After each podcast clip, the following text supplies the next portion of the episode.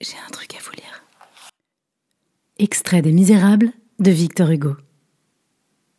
Il y avait, à quelques pieds au-dessus de la croisée de Cosette, dans la vieille corniche toute noire du mur, un nid de martinet. L'encorbellement de ce nid faisait un peu saillie au-delà de la corniche, si bien que d'en haut, on pouvait voir le dedans de ce petit paradis.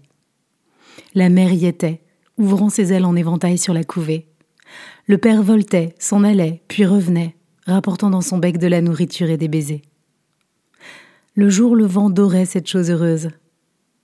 La grande loi multipliée était là, souriante et auguste, et ce doux mystère s'épanouissait dans la gloire du matin.